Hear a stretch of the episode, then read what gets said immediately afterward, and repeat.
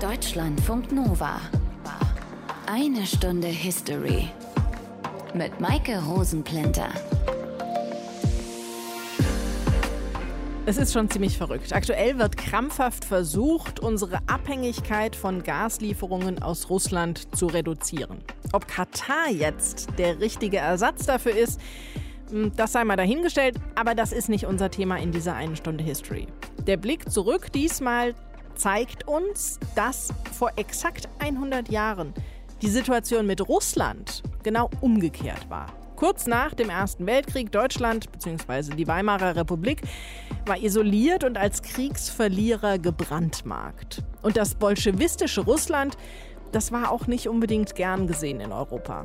Also haben die Deutschen und die Russen einen Vertrag geschlossen, der unter anderem zur Folge hatte, dass russische Tankstellen in Deutschland aufgebaut wurden. Dieser Vertrag, der wurde in Rapallo unterzeichnet. Und deshalb heißt er auch genau so, der Vertrag von Rapallo. Aus den prallgefüllten Schatzkammern der Menschheitsgeschichte euer Deutschlandfunk Nova-Historiker Dr. Matthias von Helfeld. Hi. Hi, grüß dich. Matthias, schauen wir uns diese Situation kurz nach dem Ersten Weltkrieg nochmal genauer an. Deutschland hatte den Krieg verloren und musste einen Friedensvertrag akzeptieren, nämlich eben den Versailler Vertrag. Und das war ziemlich hart für die Deutschen, weil dieser Vertrag extrem viel von ihnen gefordert hat. Ja, also pauschal gesagt kann man sagen, er bedeutete jedenfalls nichts Gutes für die Deutschen. Äh, sie erlitten große Gebietsverluste, die Industrie wurde teilweise abgemontiert, also demontiert, sie mussten hohe Reparationen zahlen, die Armee wurde reduziert auf 100.000 Mann, das Rheinland wurde entmilitarisiert und besetzt und, das war das Wichtigste, Deutschland soll angeblich alleine schuld am Beginn des Krieges gewesen sein. Das alles waren schwere Hypotheken und zusammengenommen sicher auch die Gründe, die dann letztendlich zum Scheitern der ersten Deutschen Republik geführt haben. Wie ist denn die damalige Politik mit all diesen Auflagen umgegangen? Es war große Aufregung. Die erste Regierung wurde unter Philipp Scheidemann gebildet. Ähm, da gab es Diskussionen im Kabinett, ob man die Unterschrift unter diesen Vertrag möglicherweise verweigern sollte. Es waren nämlich noch sehr viele Waffen im Land von den zurückkehrenden Soldaten von der Front. Also Kampfhandlungen könnte man möglicherweise wieder aufnehmen. Aber dann wurde diskutiert, was würde denn dann passieren? Und da gab es eben die Befürchtung, dass Frankreich vom Westen aus ins Land einmarschiert und Russland vom Osten aus. Das waren zumindest mal mögliche Denkszenarien und es drohte dann sozusagen die Spaltung des Landes. Das führte dann letztendlich zu der Überzeugung, dass man das alles nicht riskieren sollte. Der Vertrag wurde unterschrieben, aber gleichzeitig mit dieser Unterschrift wurde eben die Weimarer Republik auch destabilisiert, weil die Gegner der Republik nun in Anführungsstrichen Argumente hatten, die leicht unter das Volk zu bringen waren und das hatte langfristig die bekannten Folgen. Zwischen dem Vertrag von Versailles und dem von Rapallo liegen rund drei Jahre. Wie ist denn die Weimarer Republik in dieser Zeit mit den Bedingungen des Friedensvertrags umgegangen? Naja, die Regierung hat probiert, äh, die Folgen dieses Vertrages abzumildern. Trotzdem gab es Putschversuche, zum Beispiel in Bayern. Es gab Massendemonstrationen, zum Beispiel in Danzig, gegen die Abtrennung der Stadt von Deutschland. Es gab den Rücktritt der ersten Regierung, einen Aufstand in Schlesien. Es gab 1920 den rechtsextremistischen Kapp-Putsch, 1920 ebenfalls Wahlen. Die Republik stützenden Parteien verloren ihre Mehrheit. 1921 im Mai gab es wieder einen Regierungswechsel. Dann gab es eine Konferenz in London. Da wurde errechnet, dass die Reparationsforderung sich auf 132 Milliarden Goldmark belaufe. Am 26. August 1921 wurde der Finanzminister Matthias Erzberger ermordet und am 16. April 1922 schließlich kam es zum Vertrag von Rapallo. Das heißt, in dieser Zeit konnte gar nicht wirklich vorausschauend Politik betrieben werden, sondern es war im Grunde nur ein Reagieren auf aktuelle Umstände, oder? Ja, das kann man so sagen, wenn man absieht von den beginnenden Monaten. 1919 gab es natürlich richtungsweisende und gestalterische Entscheidungen. Also es wurde eine Republik gegründet, es gab einen Verfassungsstaat und es gab eine parlamentarische Demokratie. Aber danach war es dann tatsächlich ein Reagieren auf eine wirklich desaströse Lage. Außenpolitisch isoliert, strategisch geschwächt, wirtschaftlich ruiniert und von politischen Unruhen gezeichnet. Man kann sagen, die Weimarer Republik war am Anfang so ein Spiel Spielball der alliierten Siegermächte. Und da war der Vertrag von Rapallo ein Zeichen einer allmählich beginnenden Normalisierung, zumindest mit Russland. Aber dieser Vertrag, der kam unter etwas merkwürdigen Umständen zustande, nämlich am Rande der ersten internationalen Nachkriegskonferenz in Genua.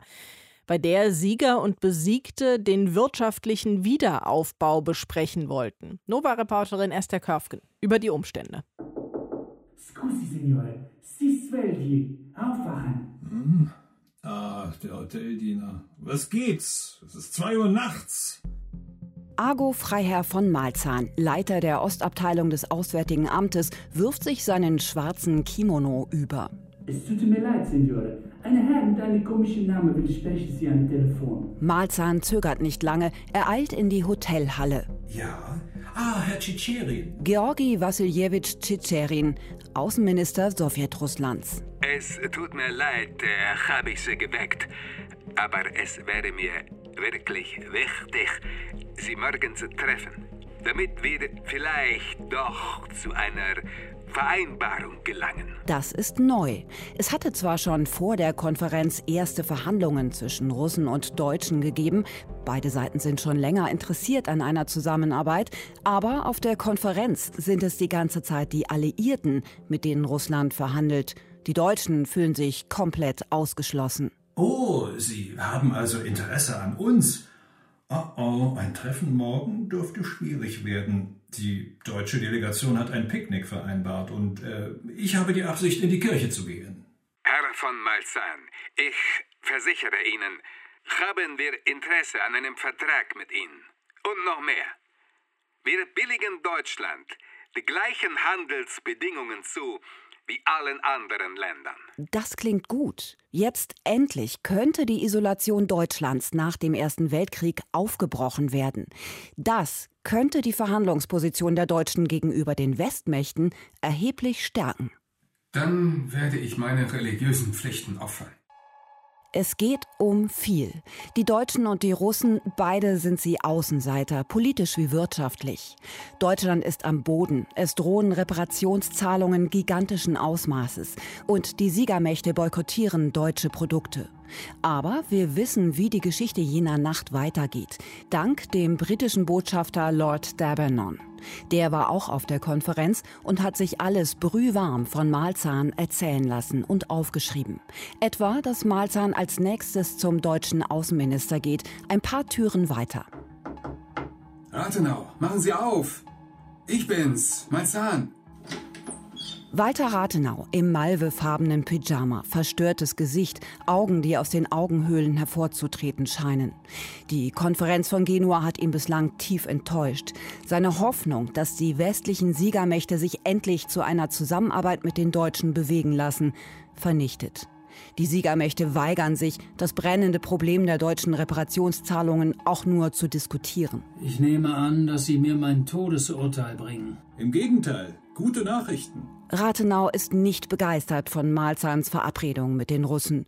Er hält nichts von deutsch-russischen Alleingängen, will die Alliierten mit einbeziehen. Ich werde zu Lloyd George gehen, um ihm alles. Unmöglich. Es wäre ehrlos gehandelt. Wenn Sie es tun, werde ich sofort meine Demission einreichen und mich ins Privatleben zurückziehen. Auch Reichskanzler Josef Wirth kommt zur nächtlichen Pyjama-Runde dazu. Gemeinsam beschließt man nach einigem Hin und Her ein Treffen mit der russischen Delegation. Die ist in einem Hotel im nahegelegenen Seebad Rapallo untergekommen. Dort findet am nächsten Morgen dann auch die Verhandlung statt.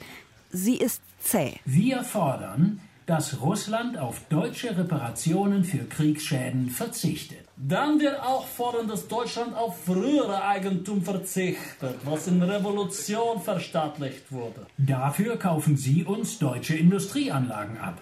Dann in Deutschland, sie bauen sich Tankstellen, die russisches Benzin verkaufen. Erst als der britische Premierminister Lloyd George um ein rasches Treffen mit dem deutschen Außenminister bittet, willigen die Russen plötzlich in die deutschen Forderungen ein. Wohl aus Angst, dass sich die Deutschen doch noch gegen einen Pakt mit dem Osten und für den Zusammenschluss mit dem Westen entscheiden. Am späten Nachmittag wird der Vertrag von Rapallo unterzeichnet. Auf der internationalen Konferenz schlägt er wie eine Bombe ein. Die Alliierten fühlen sich ausgetrickst. Aber auch in Deutschland stößt er auf heftige Kritik, vor allem in den Reihen der äußerst Rechten. Im Fokus der Kritik Walter Rathenau, der Unterzeichner des Vertrags. Er wird nicht mehr erleben, wie der Vertrag durch den Deutschen Reichstag ratifiziert wird. Zwei Monate später wird er von rechten Reaktionären ermordet. Unterzeichner des Vertrags war also unter anderem der deutsche Außenminister Walter Rathenau. Und über ihn kann uns Christian Schölzel mehr erzählen. Er hat eine Biografie über den Politiker geschrieben. Hallo. Guten Tag, Frau Rosenplanter. Wer war denn Walter Rathenau? In kurzen Stichworten würde ich sagen, zunächst ein Suchender. Leo Beck hat einmal über ihn gesagt, der Rabbiner Leo Beck, er war ein Suchender und hat sich Zeit seines Lebens gesucht, ohne sich je ganz zu finden. Ich zitiere das jetzt frei. Auf der Suche war Rathenau in einer großen Vielfalt und ich würde ansonsten sagen, er war Sohn, er hat sich sehr stark mit seinem mächtigen Vater auseinandergesetzt. Er hat sich mit seinem Judentum auseinandergesetzt. In diesem Sinne war er Jude. Er war Industrieller, Politiker und auch Philosoph. Und seine europapolitischen Ziele, was hat er da verfolgt? Seine europapolitischen Ziele sind vielfältig. Äh, man muss Rathenau zunächst vielleicht sehen als einen Liberalen, als der er sehr gerne auch gesehen wird in der Rezeptionsgeschichte, also in der Geschichte der Erinnerung an Rathenau. Er ist aber auch zugleich konservativer. Und der Historiker Sander Gilman hat das mal in die Worte gefasst, liberal und konservativ seien die zwei Seiten einer Medaille. Und die Medaille habe die Verheißung enthalten, dass Juden gleichberechtigt sein könnten. Es gab ja schon im Kaiserreich, in dem der Rathenau, Walter Rathenau aufwächst, auch Antisemitismus, Alltagsantisemitismus. Und das merkt der Rathenau schon als Kind. Dafür gibt es Quellenbelege. Und er versucht einerseits eine liberale demokratische Gesellschaft anzustreben, in der alle gleichberechtigt sind. Andererseits versucht er aber auch, sich den konservativen Eliten des Kaiserreichs, also zum Beispiel dem Adel, anzuschließen oder in seiner Lebenshaltung anzunähern, weil er davon ausgeht, wenn er denn doch zu dieser Elite gehöre, könne man und würde man ihn nicht mehr diskriminieren. Also das sind beides Urformen, die sich dann auch in einer wechselnden politischen Haltung niederschlagen. Und die wiederum beeinflusst sein Europaprogramm. Darum habe ich jetzt ein bisschen ausgeholt. Einerseits ist er für den Freihandel auch in Europa und auch über Europa hinausgehend als ähm, Führungspersönlichkeit der Allgemeinen Elektrizitätsgesellschaft, der Gesellschaft, die sein Vater mitgründet und in deren Vorstand er auch aufrückt.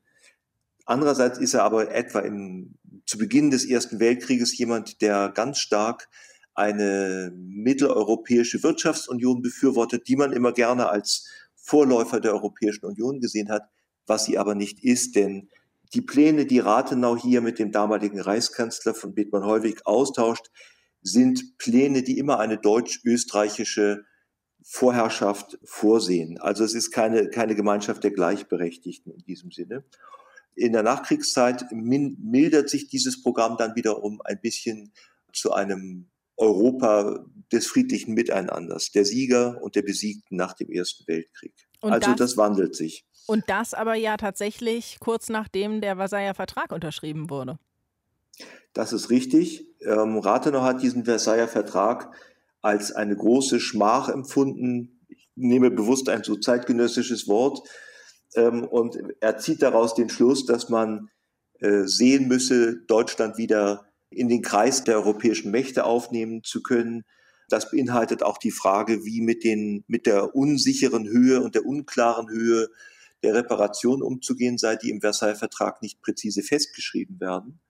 Rathenau versucht über kluge Modelle, die er mit den, vor Dingen mit den Westalliierten verhandelt, also namentlich mit Frankreich und Großbritannien und Belgien, die deutsche Industrie durch Sachlieferungen auf diesen Märkten der Siegermächte sozusagen wieder in die Märkte einzuführen, nachdem durch den Krieg äh, die Märkte sich nationalisiert hatten. Er versucht durch Erfüllung dieser Reparationsforderungen, die jetzt erstmal improvisiert daherkommen, aber in einer großen Höhe daherkommen, aber eben nicht endgültig in der Gesamtmenge festgelegt werden, versucht er zu erfüllen. Aber wie er eigentlich auch denkt, man muss erfüllen, um zu zeigen, dass es nicht geht. Also man muss über die Grenze rübergehen, um zu sagen, schaut her, liebe Siegermächte, wenn wir so viel Reparationen zahlen, wir Deutschen, dann ruinieren wir die Wirtschaft und dann könnt ihr gar nichts mehr bekommen. Das ist eigentlich die Logik dahinter und das vertritt er in einem sehr geschickten diplomatischen Wechselspiel zusammen mit dem Reichskanzler Josef Wirth und mit dem damaligen Reichsbank, also der Nationalbank damals, Reichsbankpräsidenten Havenstein. Und die drei spielen sich da in einer, im diplomatischen Geflecht der ersten Nachkriegszeit die Bälle relativ geschickt zu. Warum hat Rathenau denn überhaupt diesen Vertrag von Rapallo mit Russland geschlossen? Rathenau wollte ein Abkommen der westlichen Siegermächte zusammen mit Deutschland zum Wiederaufbau Sowjetrusslands, also England, Frankreich, Deutschland schließen einen Vertrag mit Sowjetrussland. Dieses hätte man auch mit ähm, Fragen der Reparationszahlung Deutschlands verknüpfen können. Es gibt einen Leiter der russlandpolitischen Abteilung, Adolf Georg Otto von Malzahn, genannt Argo von Malzahn, einen Widersacher, der schon länger die Russlandabteilung im Auswärtigen Amt geleitet hat. Und dieser präferierte ein deutsch-sowjetrussisches Abkommen, also ein Separatabkommen. Argo von Malzahn hat es geschafft, seinen vorgesetzten Außenminister in Rapallo während der Konferenz von Genua derart unter Druck zu setzen, dass Rathenau annehmen musste, entgegen den Tatsachen, dass die Westmächte sich mit Sowjetrussland vorbei an Deutschland einigen würden. Und dies hat ihn derart unter Druck gesetzt, dass er einen Vorschlag der Sowjetrussen für ein separates deutsch-sowjetrussisches Abkommen unterzeichnet hat.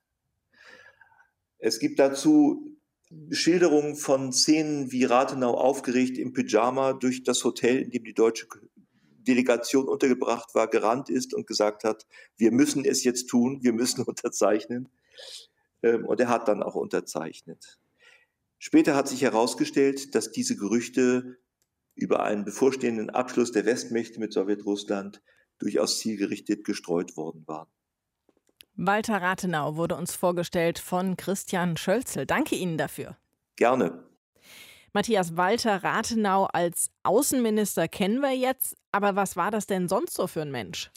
Naja, also er wurde geboren im September 1867 in Berlin und sein Vater war ein ganz berühmter Industrieller. Er gehörte zu den Gründern der AEG. Das war die Allgemeine Elektrizitätsgesellschaft und die hat bis 1996 existiert. Rathenau hatte sehr, sehr früh schon unter Antisemitismus zu leiden. Er durfte nicht in den höheren Staatsdienst. Er konnte keine Karriere beim Militär oder in der Justiz machen, was er eigentlich wollte.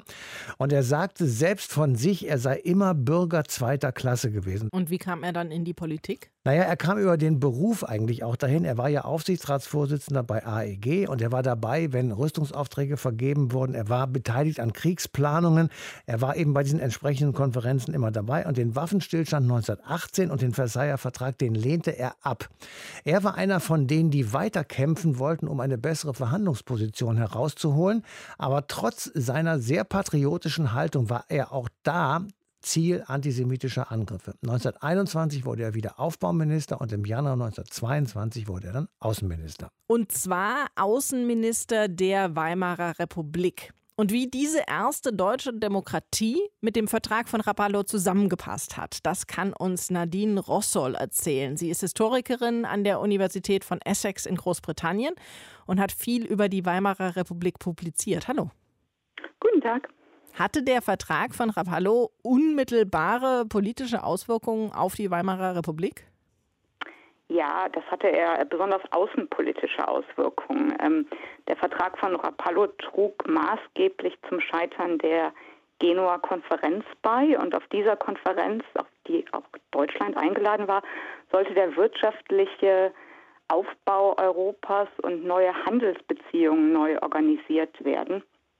Und der Vertrag von Rapallo platzte in diese sehr zähen Verhandlungen der verschiedenen Teilnehmer hinein und brachte quasi die beiden Schmuddelkinder Europas wieder zusammen in einem bilateralen Vertrag, der dann alle anderen Teilnehmer dazu brachte, ihre Kompromissbereitschaft gegenüber Deutschland, wenn sie denn überhaupt vorhanden war, aufzugeben. Die Franzosen folgerten, dass man in Bezug der Reparationsfragen jetzt also gar keine Kompromisse mehr machen wollte, denn man sah ja dass äh, Deutschland auch bereit war, sein eigenes Süppchen zu kochen, sodass der Vertrag von Rapallo die Stimmung dieser Konferenz nachträglich prägte und letztendlich dann auch keinen erfolgreichen Abschluss mehr zuließ. Die Deutschen haben sich natürlich dem Vertrag von Rapallo letztendlich angenähert, weil sie Angst hatten, dass die Franzosen, Briten und Russen ein eigenes Bündnis zu Lasten Deutschlands eingingen. Aber ob die Strategie, dass man es sich jetzt doch sehr mit den Westmächten verscherzt hatte, im Endeffekt so glücklich gewählt war, bleibt dann doch dahingestellt. Wie haben die Westmächte, die westlichen Alliierten denn außer Frankreich, das haben Sie ja jetzt schon genannt, so mhm. reagiert? Überrascht und irritiert.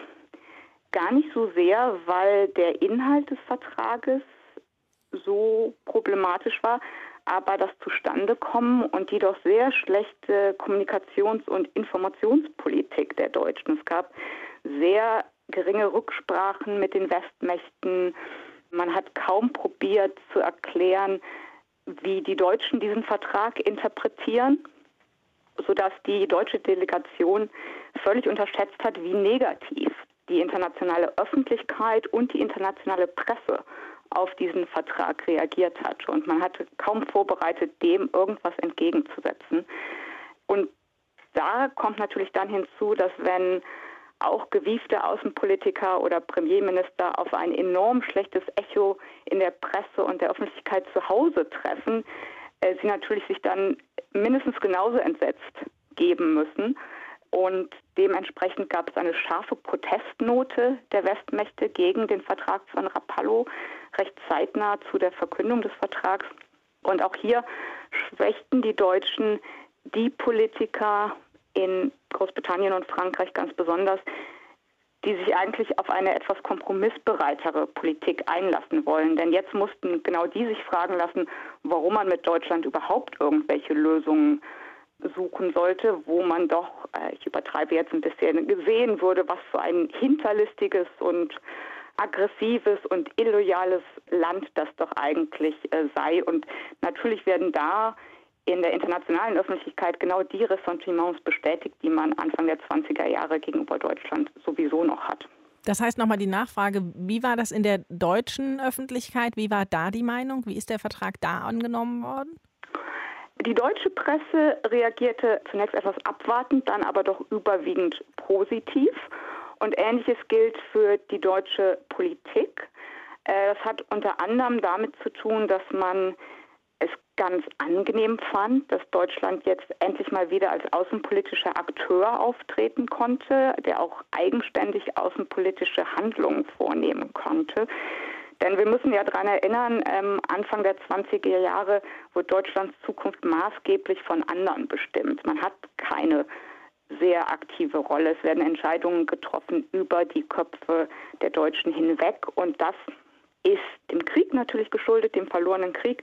Aber das wird von den Deutschen quasi als sehr ähm, demütigend aufgenommen. Und Rapallo wird gesehen als so der erste Schritt zu einer eigenen, eigenständigen Außenpolitik. Das trägt nicht lange, das Gefühl, denn natürlich gibt es auch in Deutschland Stimmen, die darauf verweisen, dass dieser Vertrag und besonders sein Timing und die Art und Weise, wie er zustande gekommen ist, vielleicht doch eher negative Folgen in Bezug der Westmächte hat. Und es ist natürlich auch Deutschland klar, dass negative Belastung der Beziehungen zu den Westmächten keine gute Idee ist in der entsprechenden Situation, in der Deutschland ist. Vielleicht, wenn ich darf, ein wichtiger Punkt noch in Bezug auf die Reaktionen Deutschlands auf diesen Vertrag der verschiedenen politischen Richtungen ist die extreme Rechte, also die NSDAP und die nationalistische Rechte. Hier benutzte man Rapallo, um antisemitische Hetzkampagnen gegen den deutschen Außenminister Walter Rathenau zu fahren, den man als jüdischen Verräter beschimpfte. Das tat man nicht erst seit Rapallo, das war die allgemeine Propaganda der extremen Rechte gegen Rathenau. Aber jetzt hatte also dieser angebliche jüdische Verräter auch noch einen Pakt mit dem jüdischen Bolschewismus, so sah man auf der extrem rechten Seite Sowjetrussland geschlossen. Und das äh, spielte in die Hände der extremen Rechte rein in ihrer Kampagne gegen äh, Walter Rathenau. Da ist Rapallo nicht der Beginn und auch nicht das Ende, sondern das zementierte das, was man ähm, an antisemitischer Propaganda über Rathenau auskippte und äh, beförderte es eben noch. Nach all dem, was Sie jetzt gesagt haben, gehe ich mal davon aus, dass der Vertrag von Rapallo die wirtschaftliche Situation Deutschlands in Bezug auf die Westmächte nicht wirklich verbessert hat. Hat es denn wenigstens den Handel verbessert? Mm, auch kaum. Ähm, also hier hat der Vertrag wohl eher beide Partner enttäuscht.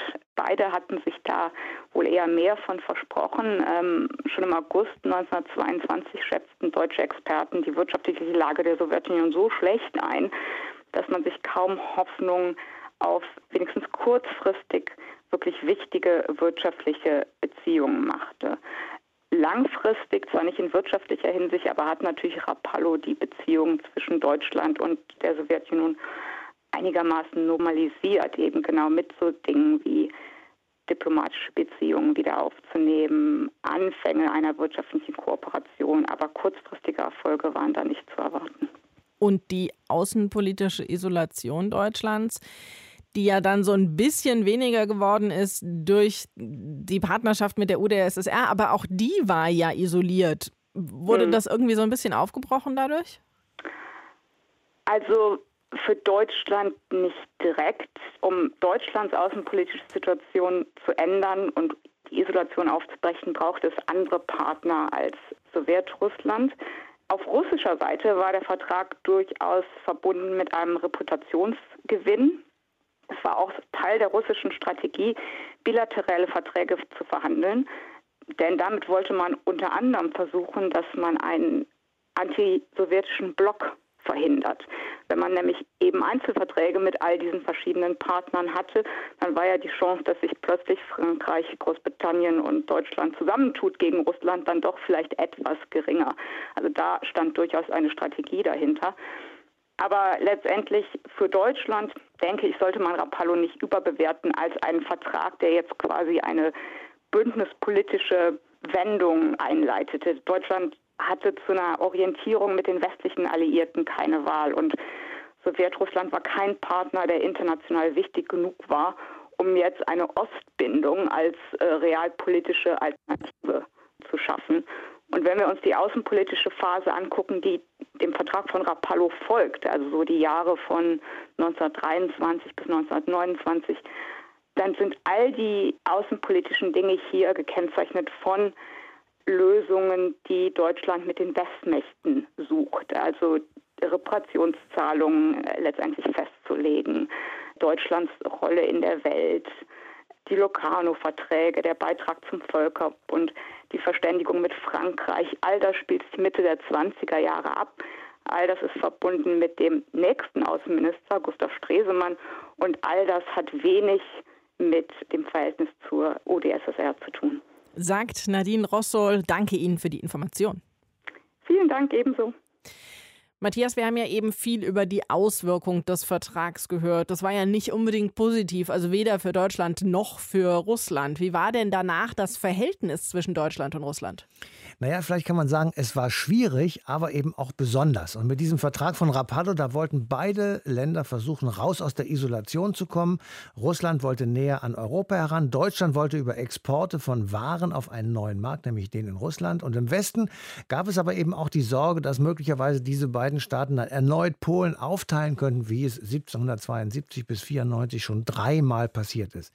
1917 hat es den Separatfrieden der Deutschen mit den Russen gegeben, nämlich den von Brest-Litovsk. Und dann gab es aber gleichzeitig, das macht eben das Komplizierte aus, diese starke antibolschewistische Propaganda in Deutschland. Das waren die Nazis, die da aufkamen und diese Rhetorik pflegten. Und dann schließlich 1941 mündete das in den Überfall Deutschlands auf die dann gegründete Sowjetunion und den Zweiten Weltkrieg. Also es war tatsächlich kompliziert und schwierig. Und danach war das Verhältnis ja eigentlich total zerrüttet. Aber so ganz ist es nie abgebrochen, oder? Ja, ja, das stimmt und das ist wirklich auch erstaunlich. Nicht einmal im Kalten Krieg in der kältesten Stelle ist es abgebrochen. Es gab immer wirtschaftliche Interessen der Sowjetunion, es gab immer politische Interessen der Bundesrepublik Deutschland und da haben sich beide sehr oft in der Mitte getroffen. Und über dieses zerrüttete Verhältnis kann uns Stefan Kreuzberger noch mehr erzählen. Er ist Leiter der Forschungs- und Dokumentationsstelle des Landes zur Geschichte der Diktaturen in Deutschland an der Uni Rostock. Hallo. Einen schönen guten Tag, Frau Rosenblender. Wie haben sich denn die deutsch-russischen Beziehungen im 20. Jahrhundert speziell nach 1945 entwickelt?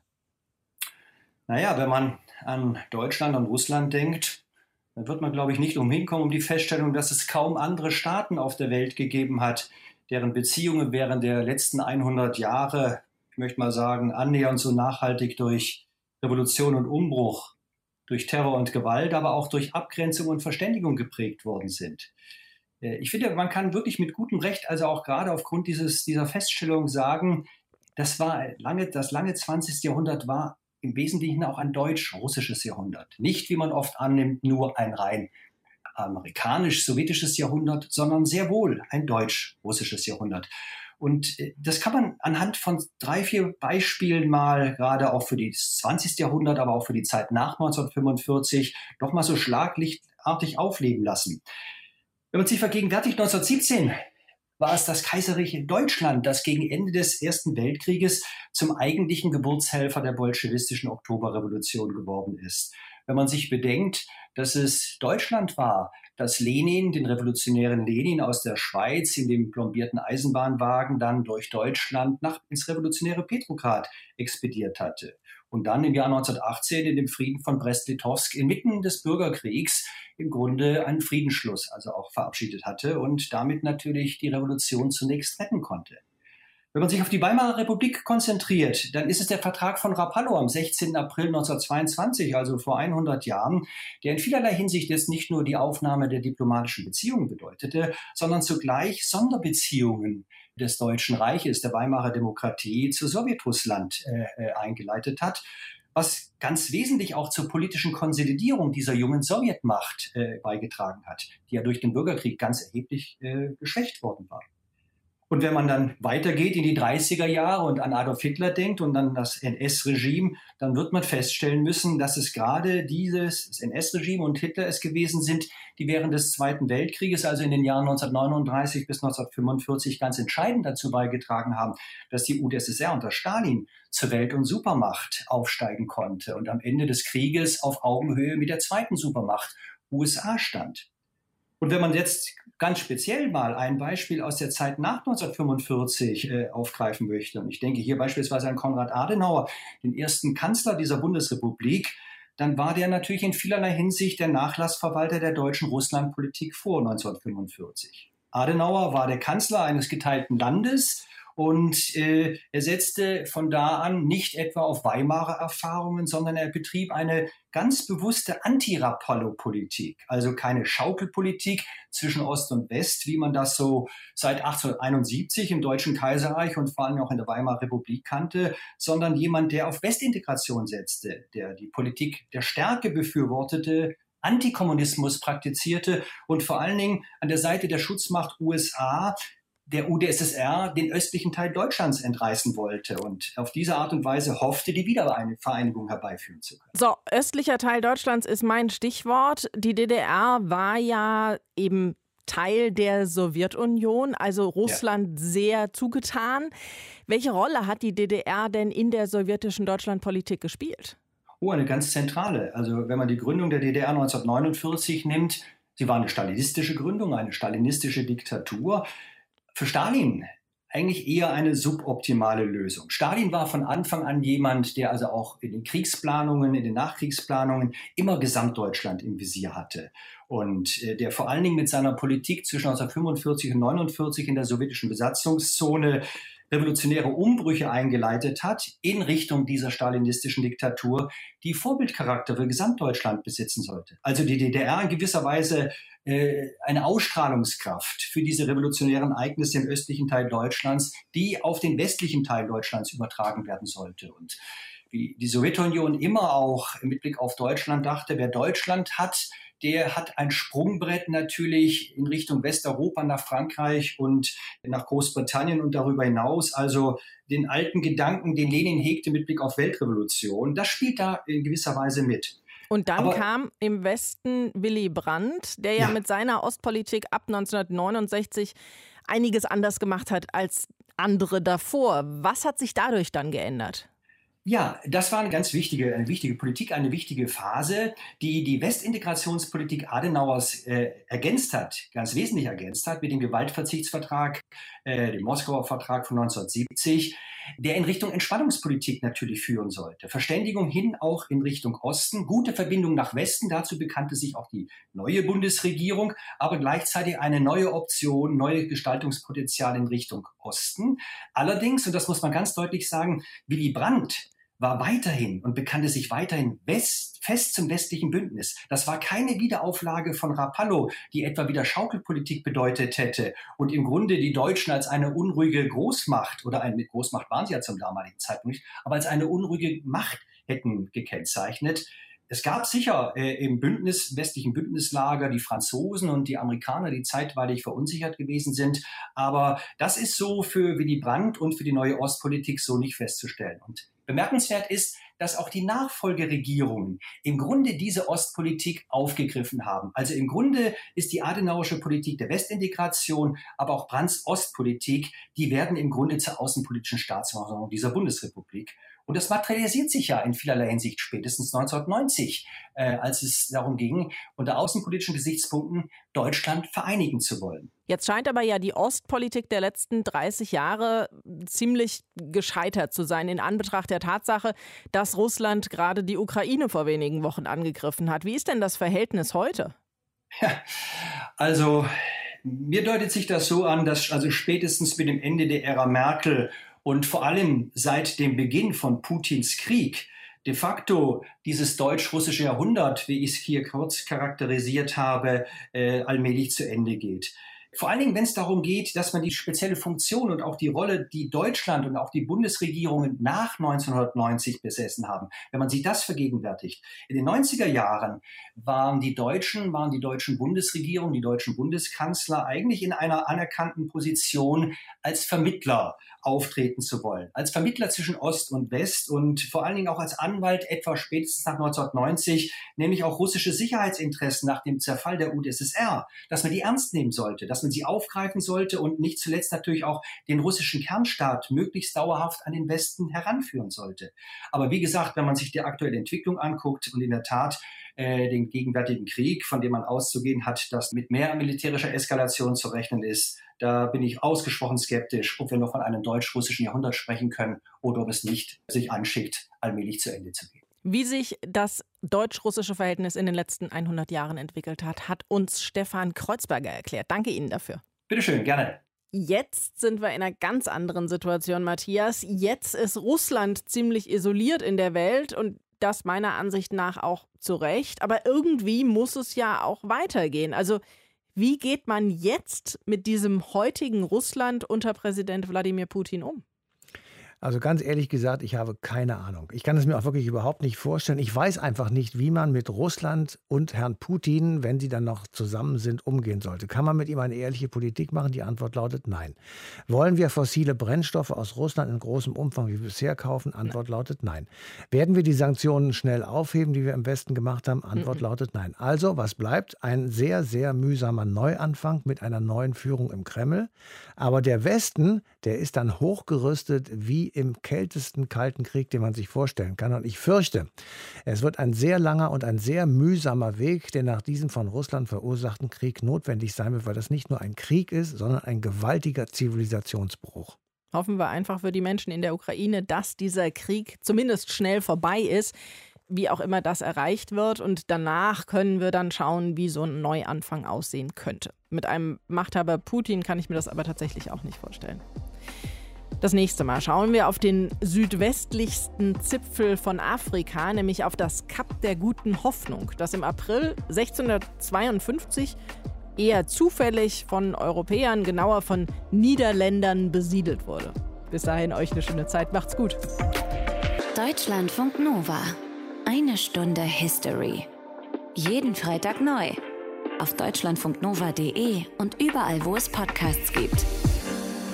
Deine Podcasts.